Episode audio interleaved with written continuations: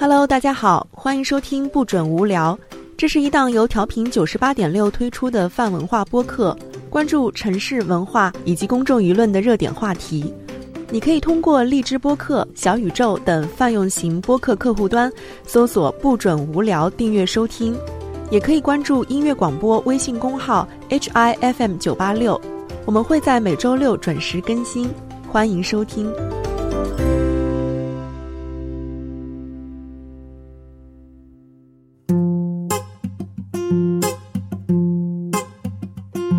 剧社成立的初衷呢，想做一些不同的东西。我们可以把一些故事用舞台形式展现，也可以用其他多种形式展现。我们大概设计了几条故事线和几个结局，每一个房间或者每一个场地同时都在发生着故事。这个完全就不一样了，这个就是他们会走近凑着你旁边看，然后他们还会窃窃私语，有时候还给你提出一些问题，有时候还给你找些小麻烦。表演前一两个小时吧，然后跟我说：“哎，你要不再加这段台词吧？”哇，一大段台词让我现场加。自己在磨练编剧的能力、导演的能力，我们自己主创的一些能力，演员也是都是这样。一个姑娘陪着我不能小看戏精的群体，实际上每个人只要给他氛围，他们都可以变成戏精。因为对他们来说，在体验一个不同的人生。我们的演员其实来自各行各业，他们身上最宝贵的东西就是他自己身上的人生的阅历。这个东西是。学不来的。为寂寞的夜空画上一个月亮。欢迎收听新一期的不准无聊，我是这期的主播小轩。这期节目呢，想跟大家聊聊戏，因为最近有很迷一档综艺叫做《戏剧新生活》，不知道有多少听众是跟我一样。这档节目呢，有点像一个戏剧的生存实验，围绕戏剧究竟能不能赚钱这样一个问题，几位戏剧人把这样一个。非常小众的文化带到了大众的生活当中，去寻找他们所要的答案。那最近呢，我在宁波也发现了有这样一个剧社，他们排演了很多的话剧，尤其是最近的一场沉浸式话剧，我在慈城的一个大宅子里面上演，我觉得非常的有意思，然后也很钦佩他们的勇气。敢于做这样的尝试，所以今天我就把做这个沉浸式话剧的剧社请到了我们的节目当中，一起来聊一聊他们的戏剧新生活。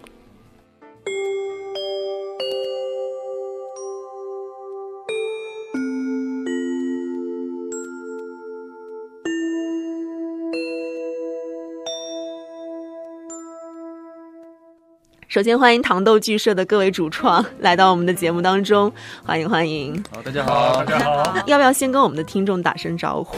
大家好，我是糖豆剧社的一米。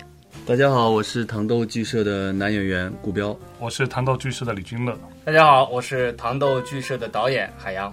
OK，我记得好像是在过年初五、初六的时候，当时在慈城的一个宅院里面演了这个沉浸式话剧《破晓》。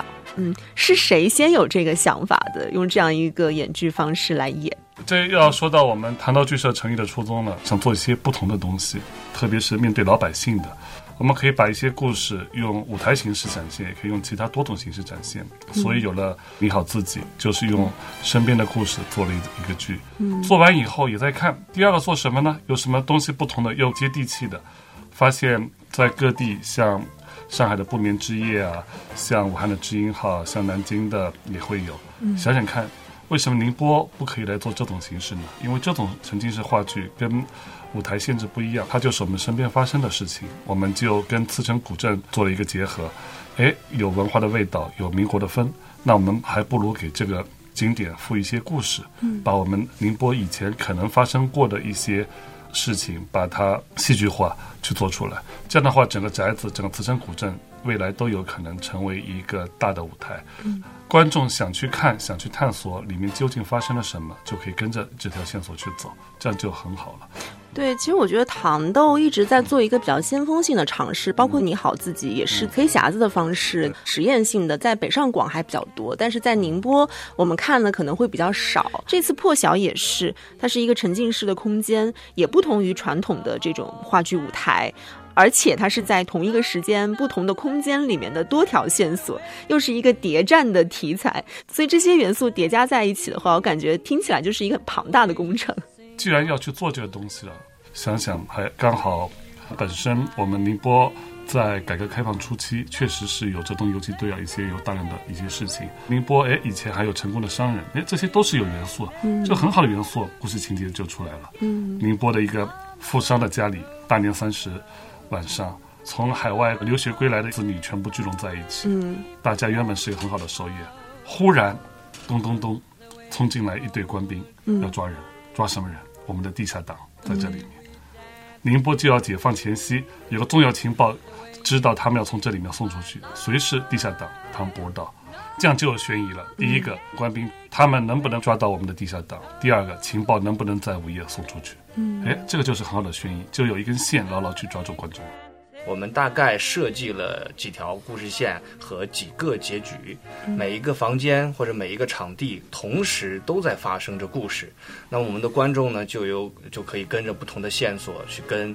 最重要的一点就是，我们会在这个每一条观众线当中设置一些比较有意思的互动。那么，我们的观众其实也是带着身份进入的。那么，他带有这个任务，嗯啊，也就是说，他是有一个参与感的。在这样一个过程当中呢，他的体验感可能跟在剧院里面去看这个话剧，他的感受是完全不一样的。因为我们现在等于是一个呃。初级版本，我们后续还会慢慢的去完善更多条的线索、故事线啊，更加丰富它。然后到时候我们的观众去沉浸其中的时候，他的任务啊也会更多啊，也趣味性也会更强啊。其实这个是这个戏的一个重点吧。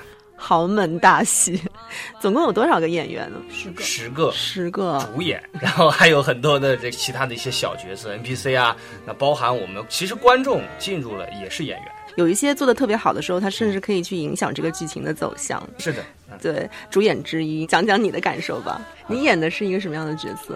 啊，我演的是大少爷，就是富贵人家的孩子，然后不太争气，就是 纨绔子弟。然后可能想证明自己，从某个角度来说，要想证明自己。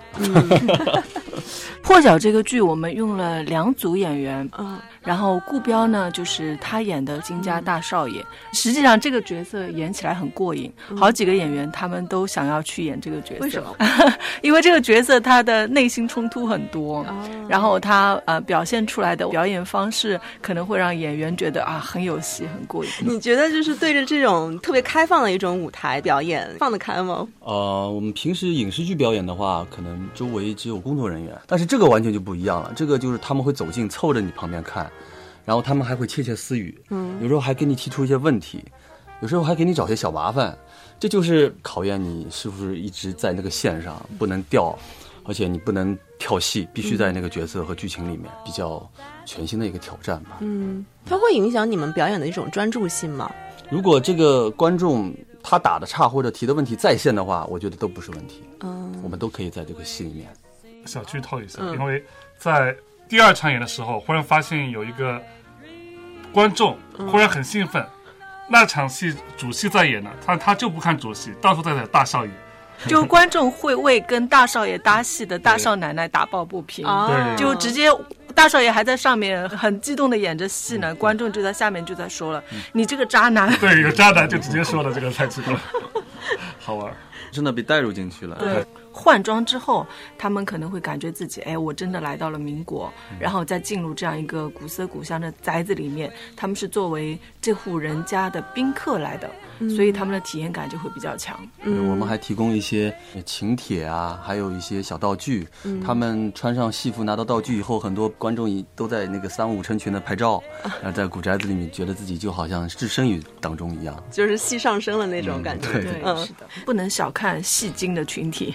实际上，每个人 每个人只要给他氛围，他们都可以变成戏精。因为对他们来说，在体验一个不同的人生了。因为我这几场、这四场下来，我都在观察观众。嗯，有好多个主动就跟着主角，跟主角主动去搭一些话。嗯，我们主角也很聪明，会故意给他们一些小的线索，马上就是戏精上身，很有成就感。他们对，在进去之前会告诉观众说我是有四条线，然后你可以让他们自己随机选这个线的，是不是？具体的线路是这样的，我们在。呃，开始之前的时候会跟观众有一个互动，嗯，呃，那么他会给他们分配一下他们的任务、他们的角色，比如说是有宾客，然后还有一些是老爷的朋友，还有一些呢是姨太太的娘家人，啊，还有一些是商界大佬，啊，和各种各样的身份吧，啊，分批进入这个院子。那么进入以后呢，呃，这个戏的开场是固定的，就是他们选择了哪条线路，就是从那个地方开始。嗯，那么开始以后的线路，就是由他们来自己根据现场的一个反应，自己来去挑选，可以随随随地走动了啊。他们想，那可以去跟着那条线也可以，跟那条线也可以啊，或者说触发某一些线索，他跟演员有一个互动，他去做任务也可以。嗯啊，后续就比较自由。嗯，也就是他们进入之前，它是一个单一的视角，然后可能在这个空间里面会发生不同的故事，这个是导演没有办法去预测的，是这种感觉。是的，所以对我们的演员也好是非常非常有考验的。对，就很好奇，就是你们几位是不是都是那种沉浸式剧本杀的一些资深的玩家？我我一次都没玩过，没有玩过，没玩过，都没玩过。因为我现在觉得，就是这种沉浸式话剧的感觉，也很像剧本杀的那种感觉。剧本杀之类的，可能就是我们这个剧。的可能初级版本对他们来说，也是全新的一种感官的感受。好奇，对对，有时候观众他会来一直跟着你看，啊，哎，你们这是干什么呢？当时的情况下，你们在发生什么呢？有些观众他会跑来跑去看一会儿，你这，哎呦，你们这发生这个事儿啊，然后他又跑到大厅去看老爷那儿，哎呀，他那个是什么事儿啊？对于我们演员来说，其实也有蛮大的挑战的，因为他们随时随地会做出一些你意想不到的事情，跟你说一些话，跟你掺和一下。嗯，在最出错的时候，我们就非常关注观众的一些反馈。我们演完的剧，观众会自发留下来跟我们交流一个小时、两个小时。哎，这个剧的内容观众是喜欢的，那就代表我们做的东西是值了。做第二个剧也是一样，我们在街头也去。现场去拉观众来卖票，也能卖得出去。回来以后也是很兴奋，就来问下一次什么时候来，因为他们看不到别的剧情，哎，觉得这个就是差不多了。对对对，您说的剧本杀其实也是一种市场新生代对这个新的一种文化形式一种接受度，哎，它代表已经是普遍存在了。只不过我们是做了一个升级两个版本的一个大型的一个一个东西，就是它其实是有一些社交的属性，这样的一种沉浸式的表演方式，就打破了舞台跟观众那种距离感。但是随之而来的，我感觉它其实对于观众的这个要求会更高一些。我不知道你们有没有这样的一种感受？这个会有的。看沉浸式话剧的人，实际上他们是要偏年轻一点，他们心里有想要参与的欲望的，也要参与到剧情里面。是不是给我一个任务，也给我一个角色？是是有带着这样的心情过来的。所以这一批观众跟传统的就是坐在台下面看剧的观众是有一点点区别的。嗯，我前几年在良渚的大屋顶也看过一场沉浸式的话剧。其实我个人的观演感受是，沉浸式话剧它对于整个空间的要求还是比较高的。因为看沉浸式话剧，你需要不断的跑动嘛。那有时候人一拥而上的时候，你站在人群之外，就很难听到那个声音。你们现场是有扩声的设备吗？那没有，我们全程都是不用话筒的。嗯，那因为这个是一个完全沉浸到其中生活化的一个东西，所以我们所有的演员都不带话筒啊，就是完全还原生活状态。但是我们要保证所有的台词都必须让观众听清楚。嗯，那对于演员的这这个专业上要求就比较高。所以我也想问，就是当你们初尝试做这种话剧形式的时候，它的难度在哪里呢？对于导演来说，这就是各个场景的一个不同的操作和运用嘛。嗯，表演的场地不同，那么对于表演方式上，对于演员的一个处理上啊，它都不一样。那但是我们能做到的就是利用现在现有的更适合的一个环境，来做出最适合它的一个呃方案。嗯啊，那么这个过程当中确实是比较费脑子的。嗯，我当时为什么有兴趣来做这样一个事情，就是因为在这样一个时代，高楼大厦，我们城市当中的一个快节奏的生活啊，我我给它定义为成一种肠胃式的生活状态。大家为了生活而奔波忙碌，为了吃，为了喝，很多现实的问题，缺少一些从精神层面的一些呃享受。那么这个过程当中，我觉得这样一个剧社是一个温暖的一个集体，不断的尝试愉快的体验，对你们来说，其实可能也是你们自己的一个戏剧人生了，算是一个跟你们职业不相关的精神世界。然后我补充一下，我们初始团队基本上是通过自己的朋友加入，大多数是非专业的，嗯在一年半时间里不断给大家做调试啊排练，但这不算困难，因为是本身也是乐趣，嗯，又在交友又在体验，经常是观众看了一个，马上叫朋友来看第二个。第二部剧，但是靠朋友圈的宣发实在是太弱了。嗯，即使我们这种创新型的新成立的剧社，也没有太多的经费，也不会有大的舞台，门槛都很高，进什么剧院都要几万块钱，这就门槛对我们太高了。但还没有好的方式去补充上，就是我们是擅长于做内容，你们这部话剧是有售票的吗？对，售票的是的。啊，我们这一部破晓的那个票价是一百九十九。如果说是以一个沉浸式剧本杀的这个价格的话，其实还是砍半。那这个票房反响怎么样？因为我没有经过正规的宣发，就还是通过朋友圈去做，所以相对来说并没有达到我们的预期。嗯。嗯，就其实最主要的是让年轻人能够感受到这其中的乐趣，这个还是挺重要的。对现在主要没有渠道让他们获知，哎，有这样的一个剧本。哎，像一说宁波有什么周末有什么好的地方去所，去找糖豆，这个就是比较成功的。嗯但是这需要一个时间去耕耘。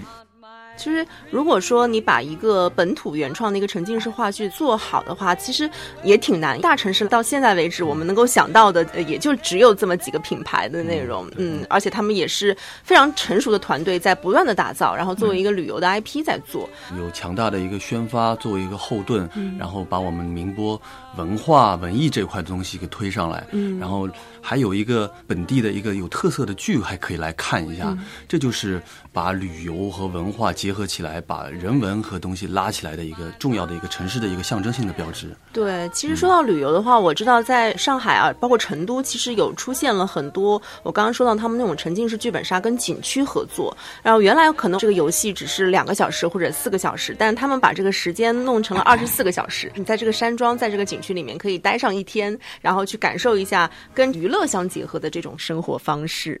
其实我们想法都有，也是要看未来有没有整个古镇如果能合合作就很好。一下地铁就可能就有剧情了，要对个暗号，对对对了，拉个黄包车就去某家店，某家店就有也有合作，要买个小道具能参与什么剧情。住酒店也是一样，酒店可能价格贵个五十块一百块就有线索了，住酒店都有剧情，那个才比较好。嗯，其实我们创作之初就知道，我们不只是要创作内容，还要培养市场。要培养真正喜欢糖豆剧社出品剧的一些忠实观众，这其实是非常漫长的。对，非常漫长。糖豆剧社成立到现在已经多少年了？我们是二零一八年，算是我们三个人开始想要成立。成立之初其实就非常的简单，就只是想要聚拢一些喜欢演戏的一些群体，然后打造我们自己的原创的剧本，让大家有戏演。然后能够孵化一些喜欢看我们戏的观众。嗯，一九年开始正式的排练我们第一部的话剧《你好自己》，故事是取材于二中，是二中的毕业的学生，然后他到中年之后回顾自己的青春的这样一部话剧。啊，这也可以问我们的演员彪哥，他因为他。有职业本身就是做演员演戏的，他平时为什么愿意推掉戏来参加我们剧社的？呃，因为因为我原来也从来没有演过话剧吧，那个一直都是影视表演，嗯，但话剧上面对我来说是一个全新的尝试，感觉就是演起来特别过瘾，因为影视剧表演都是片段式的。呃，一节一段，一段一节。今天演的可能是第三集，明后天演的可能是第一集，过两天演的又是大结局。你没法在一个情景、一个情绪下连贯的、完全的一场这样子酣畅淋漓的演下来。而且我也不知道为什么，平常在影视剧表演的时候也很少遇到哭戏什么的。但是，但是演这个话剧，我能，我能哭个好几次。我直接在台上，我就能哗哗哗的落泪。我也不知道为什么，只听见下面的观众簌簌哈嚓也在哭。观众观众也哭。其实我们。那个剧后来，前面演的两场当中有一段对白是没有的。后来可能后面有观众反馈，觉得这一段戏可能稍微短了一点，因为情感还是比较丰富的。然后李君乐那天晚上表演前一两个小时吧，然后跟我说：“哎，你要不再加这段台词吧？”哇，一大段台词让我现场加，哇，现场我就脑子大概应了一下。然后他说：“你能行吗？能行就试试。”自己在磨练编剧的能力、导演的能力，我们自己。嗯，主创的一些能力，演员也是都是这个样子，就有点像养成系话剧。是的，那能方便透露一下，就是哪一段是让你觉得特别感人的？哦，就你好自己里面那一段，就是我穿越回去以后，你知道那个你好李焕英吗？哦，我知道。贾玲穿越过去了，其实感觉有在模仿我们，因为我们的剧还是在他们之前的嘛，是不是？然后呃，穿越回去以后，同样一个面临的一个问题就是，你知道未来的人，你要告诉他。你不知道的事情，你让他去尝试的去做那些事情，但是那个人在当时情景下，他是绝对不会听你的，嗯，他还是会遵循自己内心的选择走那条路。所以说，你无论怎么做，都改变不了在将来会发生的一些事实。当我看着暗恋我很久的一个女孩可能会改变我后半生命运的那个女孩，她最终为了等那个年轻时候的我，还是没有等回来，还是跟着那个富家子弟结婚了。然后我就在那一刹那跟她隔空对话的时候，我我落泪了。嗯，我那场是就收不住的那种哭，你知道吗？就是自己内心有各种五味杂陈的感觉。嗯。这个是你好自己，其实是跟未来的自己对话。然后像这次破晓，你演的是这个金府里面的其中一个角色。其实我挺好奇，因为我们的演员都不是专业的，就在一起演有什么样的感觉？像老爷是谁谁演的？老爷他本身是曲艺家协会的副会长，然后他是一个非常厉害的演员，叫鲍鱼。那二少爷呢？二少爷这个角色，嗯，二少爷是两个演员，一个是我们的糖豆剧社原来你好自己的主演李白，一个是话剧团的叫曾茂林。李白以前是机场在做的，他现在还在机场上班呢。在机场啊，机场的工作人员。哇，哦，所有的演员都是这样，所有的演员都是有自己。对，真的假的？是的，看不出来。以前专业学表演的，然后去做了外贸。没有没有没有，没没没学过，自己就从小就对这块就比较喜爱吧。小时候可能学校里啊什么会参加一些一些打了一些小基础吧。然后长大以后有些机会了，就就刚好哎去去去演不少影视剧啊、广告啊什么的。嗯。就是我们这嗯这些演员的构成都是有本职工作的，呃，我们的另外一个演管家的何莹，他也是本职工作也是做外贸，然后也是加入我们开始参演话剧。大家这样一群人在一起演出，会给你们什么样的收获吗？那我们的演员其实来自各行各业，他们身上最宝贵的东西就是他自己身上的人生的阅历。嗯，这个东西是学不来的。嗯，我们演员里面有房产经济，还有在读的博士生，然后还有各种像做外贸也好啊，他们在各行各业的都有。嗯，然后凑在一块儿会产生一个非常神奇的化学反应，而且非常符合我们前面第一个戏对于生活化的一个戏剧的这样一个处理。他们就是生活在舞台上。啊，没有任何表演的痕迹，所以非常的打动，就是能够一下子把观众直接拉到那个情境当中去。那么我们第二个戏呢，是一个偏商业趣味性多一点的这样一个戏，而且是一个年代戏啊，民国时期的这样一个戏，专业性更强一点啊。但他们的排练呀，包括的台词的处理啊，那么可能我们专业的演员更容易上手一些啊，他的表现力会更加夸张，会更强。我们这个唐豆剧社，我们最开始的这些演员当中，在这个过程当中，其实也是在。体验和学习的过程，那么我相信在下一部戏的时候，呃，他们可能会做的会越来越好。哎，导演，你是专职做导演的？对对，我是武汉大学艺术学院啊表演专业毕业，我就是就是希望能够啊用我自己身上这点技能吧，能够带动很多很多像我这个年龄的非常需要这种精神上的一个体验和享受，有这个需求的。享受舞台，享受戏剧。对，就是为什么那么多人喜欢表演或者喜欢戏剧？它其实观看和体验的是一种跟自己单一的人生角色不一样的一种多样化的人生。这可能就是戏剧带给我们的一种。现在不是有一个综艺很火叫《戏剧新生活》吗？可能我们对于每个戏剧人来说，我们都在体验的是一种新的角色、新的生活。其实我觉得糖豆这两年吧，成长还是特别特别快的，而且第二部这种话剧的形式能够在一个民间的剧社产生，我觉得这本身就特别特别不容易了。嗯，有没有在排新的一些戏呢？面面相觑，这可能还是取决于编剧有什么样的。